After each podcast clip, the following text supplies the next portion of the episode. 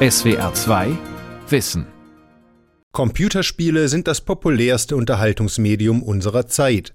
Und auch wenn die Technik immer weiter voranschreitet und der Look der Spiele immer moderner wird, viele erfolgreiche Titel stellen historische Settings und Personen in den Mittelpunkt des Geschehens, vom römischen Imperium bis zur industriellen Revolution. Nur wie historisch korrekt sind diese Darstellungen und haben solche Spiele einen pädagogischen Nutzen? Ich habe in Civilization eine Menge Geschichte gelernt. Zum Beispiel, dass Machu Picchu von George Washington im Jahr 1000 in Boston gebaut wurde. Und die Chinesen haben im frühen 19. Jahrhundert das Apollo-Projekt abgeschlossen nach einem 300-jährigen Krieg gegen Frankreich und Karthago. So kommentiert ein Gamer ironisch in einem Internetforum zum legendären Computerspiel Civilization, unter Kennern kurz Civ genannt, was er in diesem Spiel über Geschichte gelernt hat.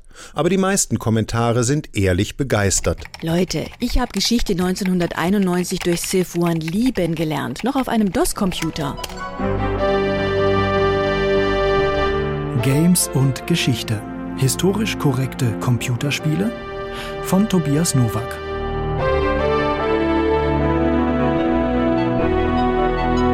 Civilization feiert im Herbst 2021 ein für Games beeindruckendes Jubiläum. Vor 30 Jahren erschien seine erste Ausgabe. Nach mittlerweile fünf Fortsetzungen sieht das Spiel natürlich sehr viel besser aus als noch zu VGA-Zeiten, aber eines hat sich nicht verändert. Die Spielerinnen und Spieler schauen aus einer Gottperspektive auf die Welt hinab und leiten die Geschicke ihres Volkes, indem sie Siedler neue Siedlungen gründen oder Straßen bauen lassen, Militäreinheiten zur Sicherung ausheben, die Verwaltung der Städte steuern und, ganz zentral, Techniken und Kulturleistungen erforschen. Jedes Spiel beginnt im Jahr 4000 vor Christus und hört auf, wenn ja wann das ist unvorhersehbar und spannend, denn den Sieg können die Spielenden theoretisch jederzeit und auf vielfache Weise erringen. Interessant ist vielleicht auch noch, dass dieses Strategiespiel Siegbedingungen einschloss und einschließt, die eben nicht primär militärisch sind. Angela Schwarz, Professorin für Geschichte an der Universität in Siegen, hat sich viel mit der Frage beschäftigt, ob und wie Computerspiele Geschichte vermitteln können. Es läuft nicht unbedingt immer nur aufs Kämpfen und Siegen hinaus. Also darauf, den Gegner militärisch niederzuringen, sondern man konnte und kann eben auch friedlich, weitgehend friedlich, zum Erfolg kommen. Das geht, indem man zum Beispiel mit Wirtschaft und Handel reüssiert oder mit Kunst und Kultur, selbst mit Wissenschaft. Civilization steckt voller historischer Persönlichkeiten, epochemachender Erfindungen und herausragender Kulturleistungen. Angela Schwarz findet es gut, wenn Spiele neugierig auf Geschichte machen, aber eignen Gamer sich durch Civilization wirklich historisches Wissen an? Wenn man nochmal darauf schaut, was an historischen Informationen enthalten ist, muss man schon sagen, dass trotz der früh eingeführten sogenannten Civilopädie die die historischen Wissensbestände im Spiel, einmal vorsichtig ausgedrückt, als rudimentär zu bezeichnen sind. Also wer glaubt, man könnte mit einem Civilization 3 den Geschichtsunterricht ersetzen, so wie das manche Enthusiasten in den USA meinten, der liegt meiner Ansicht nach falsch. Spielentwicklerlegende Sid Meier steckt hinter Civilization. Er ist ein Auteur in dieser Branche eher selten und kein Historiker. Tatsächlich gestand er gegenüber der Spielindustrie-Website Gamasutra in einem seiner raren Interviews, dass er nur allgemein bekannte Konzepte, Epochen, Persönlichkeiten und Technologien in Civilization integrierte. Wenn er doch Fachliteratur zu Rate zog, dann nur, um beispielsweise die Schreibweise eines Namens zu prüfen. Civ One hat mich überhaupt erst dazu gebracht, Geschichte zu studieren. Aber habe ich aus dem Spiel was gelernt? Natürlich nicht. Es ist ungenauer als Wikipedia. Das Spiel wurde von Spielentwicklern geschrieben, die es verkaufen wollten. Es seien nicht nur die oberflächlich recherchierten Fakten, die aus geschichtswissenschaftlicher Sicht an dem Spiel störten, meint Angela Schwarz, sondern die zugrunde liegende Annahme, dass Geschichte eine Abfolge von Fakten sei. Ich weiß, ein Spiel braucht Rahmenbedingungen, Faktoren, Fakten. Die kann man natürlich gut aus der Geschichte nehmen. Aber darin liegt zugleich die Gefahr des Positivismus, also der Faktenhuberei, weil man sich eben auf die Fakten konzentriert, nicht auf die Strukturen dahinter. Damit meine ich zum Beispiel Motive von Menschen, die gehandelt haben, oder auch deren Handlungsspielräume und auch wiederum mögliche andere Verläufe der Ereignisse. Und Civilization basiert unausgesprochen auf philosophischen Annahmen, die eng verbunden sind mit der kapitalistischen Fortschrittsideologie. Die Teile, die ich kenne, operieren obendrein mit einem Kulturstufenmodell. Das bedeutet, der Übergang von einer Epoche oder Stufe zur nächsten wird eben als abgeschlossener Prozess gezeigt. Und damit wird gleichzeitig unterstellt, dass man sich weiter, um nicht zu sagen höher entwickelt, indem man von einer Stufe zur nächsten gelangt. Das sind Vorstellungen von Geschichtsverläufen, die den Denkmustern des 19. Jahrhunderts entsprechen. Und die sind in der Forschung natürlich längst überholt. Wie wird man Herrscher von England, wenn einem keiner die Krone überlassen will? Ganz einfach. Durch Taten. Keine Spielreihe wird so stark mit historischen Settings und Inhalten identifiziert wie die Assassin's Creed-Titel. Im YouTube-Trailer von 2020 steigt ein kriegerisch bemalter Wikinger von seinem Schiff und erklärt sein Rezept für ewigen Ruhm. Er tötet heranstürmende Soldaten und brennt ein Dorf nieder. Und so verewigst du dich in der Geschichte und sicherst dir einen Platz in Valhalla. Seit 2007 meucheln sich die Spielerinnen und Spieler dieser Serie durch die Jahrhunderte. Spätestens jedes zweite Jahr kommt einer dieser Blockbuster aus dem Hause Ubisoft auf den Markt und entführt in historische Szenarien, um dort ein Abenteuer zu erleben. Dieses ist jedes Mal in die Grauzonen der Geschichtsschreibung eingepasst, mal mehr, mal weniger gelungen. Assassin's Creed Valhalla brach Ende 2020 alle Verkaufsrekorde der Reihe und ließ Millionen Freizeitwikinger die Kleinkönigreiche von Mercia, Wessex oder Northumbria plündern. Sie sind herzlos. Sie morden ohne jeden Skrupel. Sie verwüsten die Reiche Englands. Assassin's Creed Valhalla spielt im 9. Jahrhundert, ist also in einer Phase des Mittelalters angesiedelt, für die die Quellenlage dürftig ist, erst recht für die Wikinger, die keine Schrifttradition pflegten. Aber frühere Assassinenspiele nutzten auch überbordend dokumentierte Kapitel der Geschichte, etwa den amerikanischen Unabhängigkeitskrieg oder die französische Revolution. Allen ist gemeinsam, dass sie die Helden, bis vor kurzem waren es fast ausschließlich Männer, die man spielen konnte, also dass sie die Helden in Kontakt mit den großen Figuren der jeweiligen Epochen bringen, aber auch historische Randfiguren vorstellen. Ich bin Madame Tussaud. Zum Beispiel in Assassin's Creed Unity, Paris, anno 1794. Ich fertige Wachsfiguren und Totenmasken. Ich versprach der Versammlung, Masken von berühmten Opfern der Guillotine anzufertigen. Es ist grausam. Doch nur so konnte ich aus dem Gefängnis freikommen. Und nun hat jemand die Köpfe gestohlen, die man mir gab. Könnt ihr sie bitte wiederfinden? Madame Tussaud ist allgemein bekannt durch die Wachsfigurenkabinette in der ganzen Welt.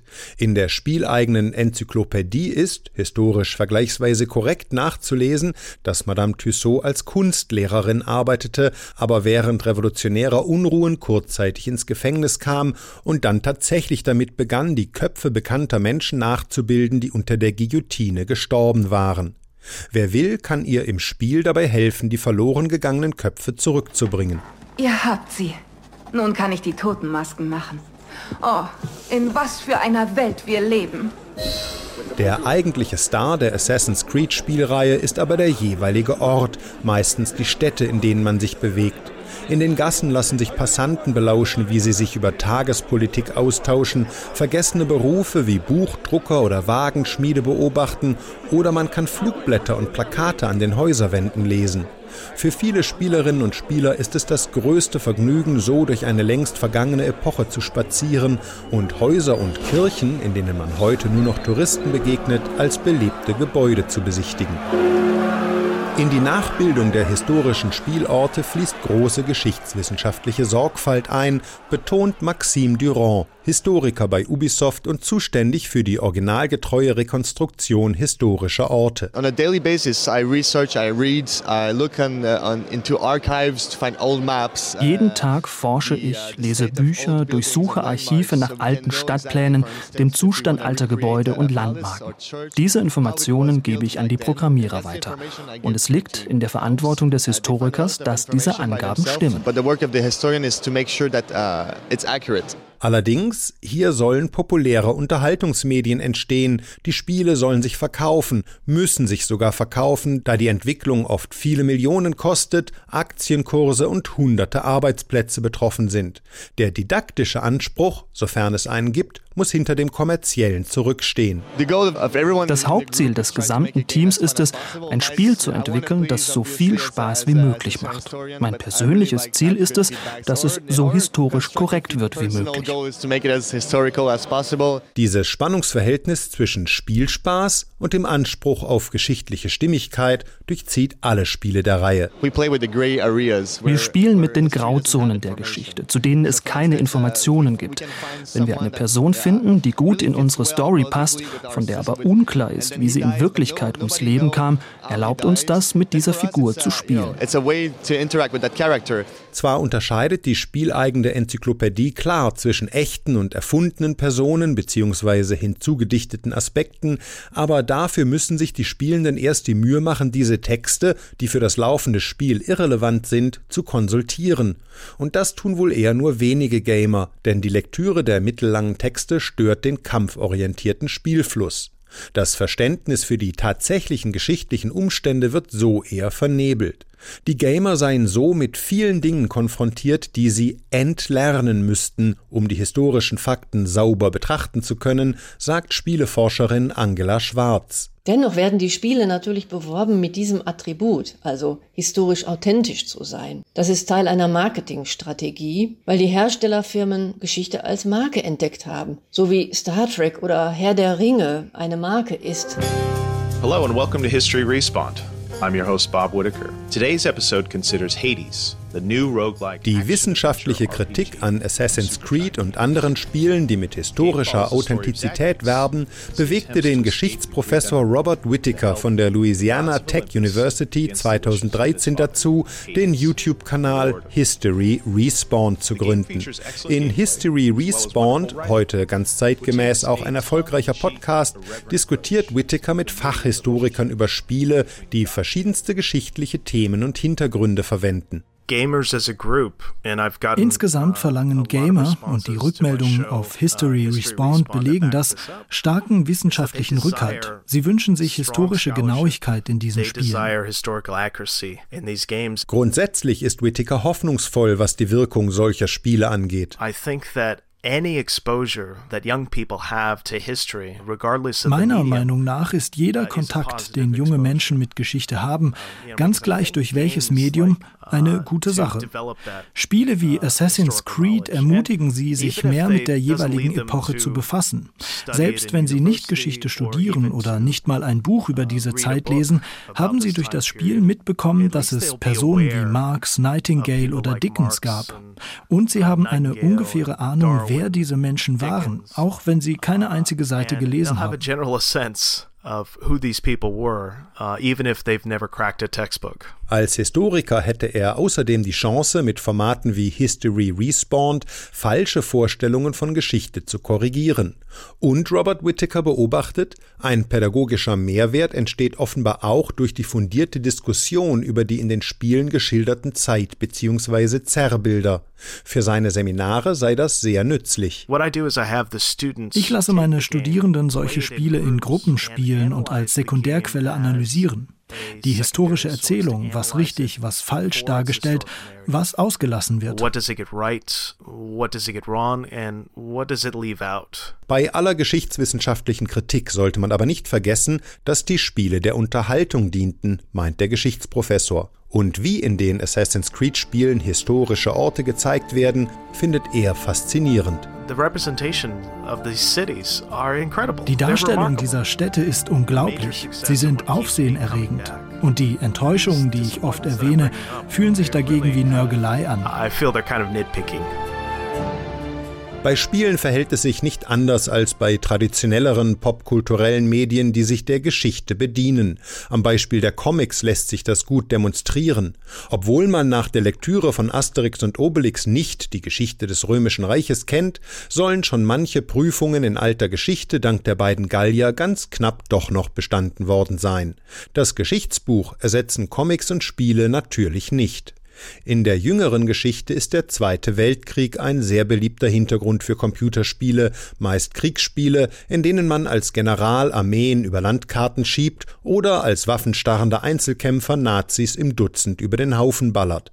Der oft sehr reduzierten Schwarz-Weiß-Motivationslage in Games kommt das historische Klischee entgegen. Wir sind die Guten, die anderen darfst du ohne schlechtes Gewissen bekämpfen. Professor Angela Schwarz. Von den etwa dreieinhalbtausend Spielen, die seit Anfang der 80er Jahre für den PC mit historischen Settings herausgekommen sind, haben rund 25 Prozent ihr Geschehen im Zweiten Weltkrieg angesiedelt. Das ist schon sehr bemerkenswert. Dagegen fallen äh, die großen Epochen, also Antike, Mittelalter, Neuzeit und viele kurze Zeitabschnitte, Ereignisse, die sich über ein paar Jahre oder auch Jahrzehnte erstrecken, deutlich ab. Deutlich. Geschichtswissen komme man über diese Spiele meist nicht näher, geschweige denn einem Verständnis für gesellschaftliche Strukturen und alltägliches Funktionieren der Nazidiktatur, sagt Angela Schwarz. Ganz anders sieht das aus bei Through the Darkest of Times.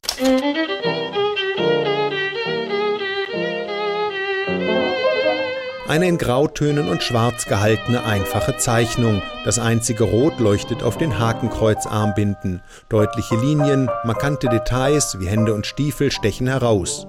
Daneben ein Text, der die Situation beschreibt. Es gibt gleich zu Beginn eine Szene, in der man sieht, wie ein Mann, das ist ein Jude, auf dem Alexanderplatz von mehreren SA-Leuten bedrängt und dann verprügelt wird und dann kann man sich einmischen oder nicht. Jörg Friedrich, einer der zwei Entwickler des Berliner Studios Paint Bucket Games beim Gamescom Kongress 2018. Oder man kann zwischendrin sagen, oh, jetzt wird es mir zu gefährlich, jetzt gehe ich ist auch ganz klar, dass ich schwächer bin als die und ich kann die auch nicht bekämpfen, aber ich kann sozusagen versuchen, die Situation zu verhindern, indem ich die anspreche. Das Computerspiel Through the Darkest of Times beschreibt die zwölf Jahre der Nazi-Diktatur in Wochenkapiteln.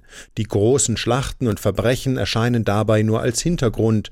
Der Fokus liegt auf den manchmal fast intimen Erlebnissen und Entscheidungen, die das Leben der Protagonisten prägen. Es ist eine Mischung aus Strategiespiel und Visual Novel, würde ich mal sagen.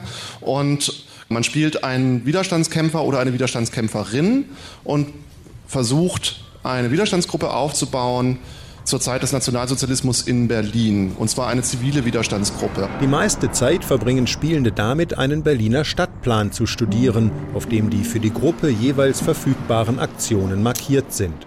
In Pankow eine Parole auf eine Hauswand malen, in Lichtenberg eine Garage organisieren, in der Flugblätter gedruckt werden können, später Funkverkehr mit den Alliierten aufnehmen. Nachdem alle Aufgaben verteilt sind, vergeht wieder eine Woche auf dem Spielkalender. Dann, welche Aktionen sind geglückt? Ist jemand beobachtet oder gar von der Gestapo gefangen genommen worden? Wie steht es um Moral und Unterstützung? Noch einmal Spielentwickler Jörg Friedrich. Das sind ja Zivilisten, die ihr Leben riskieren gegen den Faschismus und diese Leute gab es. Die gab es wirklich und von denen gab es gar nicht so wenige, aber deren Geschichte ist ganz oft unerzählt und wir fanden, diese Geschichte gehört mal erzählt. Es gibt so viel, Entschuldigung, beschissene Helden in Videospielen, die eigentlich wirklich keine guten Identifikationsfiguren sind. Und deswegen haben wir gesagt, nee, wir, wir stellen mal Leute da, wo man wirklich einfach mit Fug und Recht sagen kann, nee, die haben heldenhaft gehandelt. Die haben heldenhaft gehandelt. Die haben anderen das Leben gerettet und dabei ihr eigenes Leben riskiert. Through the Darkest of Times gewährt einen sehr persönlichen Blick auf Alltag und Unrecht im Dritten Reich. Die spielerische Umsetzung lässt nachempfinden, welchen eigentlich kaum erträglichen Dilemmata eine Person im Widerstand gegen das Gewaltregime ausgesetzt war. Das Spiel wurde deshalb auch mit dem Deutschen Computerspielpreis 2020 ausgezeichnet als bestes Serious Game. Historische Genauigkeit ist bei Games, die in der Vergangenheit angesiedelt sind, ein viel diskutierter Aspekt, nicht zuletzt, weil sich das Spiel im Zweifelsfall zurückziehen kann auf seine Natur als Unterhaltungsprodukt, nicht als wissenschaftliche Quelle. Wenn es aber um die Darstellung des Dritten Reiches, des Zweiten Weltkriegs und vor allem des Holocausts geht, tritt neben die inszenierte Geschichte die Erinnerungskultur, eine Grundlage des kulturellen und politischen Lebens in Deutschland. Aus diesem Grund widmet sich die Stiftung Digitale Spielekultur, die vom Branchenverband Game getragen wird, seit einiger Zeit verstärkt diesem Thema. Im Juni 2021 lud sie ein zur Online-Fachkonferenz Erinnern mit Games. Fachleute aus Games-Industrie, Politik und Kultur versuchten die Potenziale auszuloten, die Spiele für eine lebendige Erinnerungskultur haben können. Moderator Markus Richter fasste die zentralen Herausforderungen zusammen. Autobiografisches Erinnern ablösen, dafür sorgen, dass ein nicht verhandelbarer normativer Teil der Erinnerungskultur immer da bleibt, Wirksamkeit durch empathisches und immersives interaktives Lernen. Für Felix Klein, Bundesbeauftragter gegen Antisemitismus, entsprach das erwähnte Through the Darkest of Times genau diesem Profil. Was wir hier vor Augen haben, ist ein, ein großartiges Beispiel, wie wir Erinnerungskultur weiterentwickeln können, moderne Formen finden können, die Empathie ähm, erzeugen und auch eben die Schülerinnen und Schüler abholen. Schon unmittelbar im Anschluss an die Konferenz wurde auf der Website der Stiftung Digitale Spielekultur ein neues, sehr nützliches Werkzeug freigestaltet. Historisch interessierte Gamer und Lehrpersonal, das Spiele in den Geschichtsunterricht einbinden möchte, können sich in der Datenbank Games und Erinnerungskultur ausführlich über Spiele informieren, vom kleinen Indie-Spiel bis zu einigen Blockbustern, die helfen, vergangene Epochen erlebbar zu machen und vor allem spürbar. Dort finden sich kleine, liebevoll produzierte und außerordentlich geschichtsbewusste Independent-Spiele, wie das in den Gräben der Westfront angesiedelte Antikriegsabenteuer Valiant Hearts. Und wüten auch Bomben, Panzer oder Artillerie. Unsere Abenteuer, die Freundschaft und das Leid vergesse ich nie. Aber eben auch die großen, krachenden AAA-Spiele. Eines von ihnen ist der Ego-Shooter Call of Duty World War II. In ihm kämpft man sich als GI von der Normandie bis ins Deutsche Reich vor. Dort stößt man auf ein frisch verlassenes Konzentrationslager. Während man in diesem Spiel normalerweise per Schusswaffe mit der Umgebung interagiert, werden die Spielenden hier plötzlich zur Reflexion genötigt. Diese Szene führte Eugen Pfister von der Berner Fachhochschule bei der Konferenz Erinnern mit Games als Beispiel dafür an, dass auch extrem erfolgreiche AAA-Spiele heutzutage der Erinnerungskultur dienen können. Weil sie haben dann in Call of Duty zwar noch die Waffe, aber sie macht keinen Sinn mehr. Man kann auf niemanden schießen, man kann nur noch durchgehen und sich die Verbrechen anschauen. Also man wird von einem Agenten der Zerstörung zu einem Zeugen der Vernichtung. They had them living worse than animals, from the looks of it. They were beaten, starved. Diese kurze Episode verblasst aber schnell gegenüber der etwa neunstündigen bleihaltigen Achterbahnfahrt voller Explosionen und Special Effects, die die Spielenden drumherum erleben. Trotz aller Verweise von Entwicklerstudio und Verlag auf die sorgfältige geschichtliche Recherche hinter Call of Duty World War II bleibt da nicht viel Zeit für Historie. Die Story bindet mit ihrer halsbrecherischen Action alle Aufmerksamkeit. Kaum etwas lernt man über die Kräfte, die in diesem Krieg wirkten, über sein Entstehen und seine vielfältigen Auswirkungen. Im Spiel kommentiert Schütze Daniels scheinbar genau diesen erfolglosen Spagat. Wir dachten, wir wüssten, wie es im Krieg ist. Wir wussten gar nichts. Tatsächlich scheint sich die historische Authentizität hier im Klang der verwendeten Schusswaffen zu erschöpfen. Auch die Realität des Krieges verschwindet hinter der adrenalingetriebenen Handlung. Überhaupt ist fragwürdig, ob ein Computerspiel das Gefühl vermitteln kann, als verwundbarer, unerfahrener junger Soldat in einen Konflikt geworfen zu sein, auf den einen nichts vorbereiten konnte, auf Angst, Grausamkeit, Schmerz, Tod und das Töten. Stattdessen macht Call of Duty World War II den Spieler wieder zu einem Supersoldaten, der die Bösen im Dutzend abschießt. Allerspätestens, wenn man den Nazi-Zombie-Spielmodus wählt, wandelt sich der Anspruch von Call of Duty World War II, dem Sujet mit Würde zu begegnen, in Pietätlosigkeit. Dass Verlage und PR-Agenturen gerne auf die vermeintliche historische Authentizität ihrer Computer- und Videospiele verweisen, hat neben dem vermuteten Werbeeffekt wohl noch einen anderen Grund, nämlich das nach wie vor mangelnde Selbstbewusstsein der Games-Branche. Vielleicht hofft die Computerspielindustrie mit direkten historischen Bezügen etwas mehr kulturelle Legitimität zu verdienen und so von den traditionellen Medien ernster genommen zu werden. Games stellen gerne historische Settings und Personen in den Mittelpunkt des Spielgeschehens. Staatenlenker, Generäle oder Soldaten von der Steinzeit bis zum Kalten Krieg. Wie akkurat die Beschreibung der jeweiligen Epochen gelingt, hängt davon ab, wie sorgfältig und kostenaufwendig die Entwickler recherchieren. Und die Kosten sind ein entscheidender Faktor, denn Games können zwar Kunstwerk, Hightech-Produkt oder Lerninstrument sein, aber sie müssen auch immer kommerziell funktionieren. Und das tun sie, wenn sie unterhaltsam sind, was nicht das gleiche sein muss wie Spaß zu haben. Trotzdem, ob man aus diesen Spielen etwas lernt, hängt nicht nur von der Qualität der geschichtlichen Darstellung ab. Spieleforscherin Angela Schwarz von der Universität Siegen. Wenn man jetzt mit dem Maßstab historischer Korrektheit kommt, dann ist das für mich nicht die entscheidende Frage. Das führt eigentlich an der Sache vorbei, weil man ganz schnell dahin kommt, dass es eben nicht historisch korrekt ist. Viel wichtiger ist die Frage, was wird bei einem Spielenden ausgelöst? Wie wirkt die im Spiel dargestellte Geschichte auf diejenigen, die sich durch diese Spielwelten bewegen? Die zweite für mich spannende Frage ist die, wie die populäre Geschichte im Medium inszeniert wird. Von einer Wirkung historisch inszenierter Spiele berichten viele Gamer, nämlich, dass sie sich nach dem Zocken aus anderen geschichtswissenschaftlichen Quellen genauer zum historischen Kontext des Spiels informierten und etwas lernten. Auch Spielentwickler nutzen die klassischen Formen der Wissensvermittlung. Maxime Durand, bei Ubisoft zuständig für die Recherche der Historie zu den Assassin's Creed Spielen. Als Historiker ist mir bewusst, wie wichtig Schule ist, wie wichtig Bücher sind. Sie sind die Grundlage dessen, was im Spiel passiert. Aber offensichtlich können wir diese Inhalte durch ein Videospiel, durch dessen Interaktivität auf ganz einzigartige Weise erlebbar machen.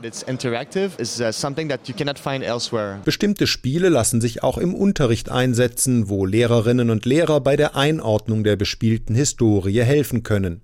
Und sie können an Spielen zeigen, wie heute in unserer Gesellschaft populäre Geschichte inszeniert wird, wie sie uns in den Medien begegnet, in Games, Fernsehserien oder Büchern. Aber ob daheim oder in der Schule, Spiele haben eine einzigartige Fähigkeit. Robert Whittaker vom Podcast History Respawned. Durch solche Spiele wird die historische Darstellung fast greifbar. Sie vermitteln ein so unmittelbares Gefühl für diese Zeiten, wie traditionelle Medien es einfach nicht können. Uh, Vielleicht verleitet ein Spiel so die eine oder den anderen, nach dem Zocken ein entsprechendes Geschichtsbuch in die Hand zu nehmen oder einen Online-Artikel zu lesen. Dann, meint Historiker Robert Whittaker, habe es sich aus pädagogischer Sicht schon gelohnt. SWR 2 Wissen. Games und Geschichte. Historisch korrekte Computerspiele von Tobias Nowak. Redaktion Lukas Meyer-Blankenburg.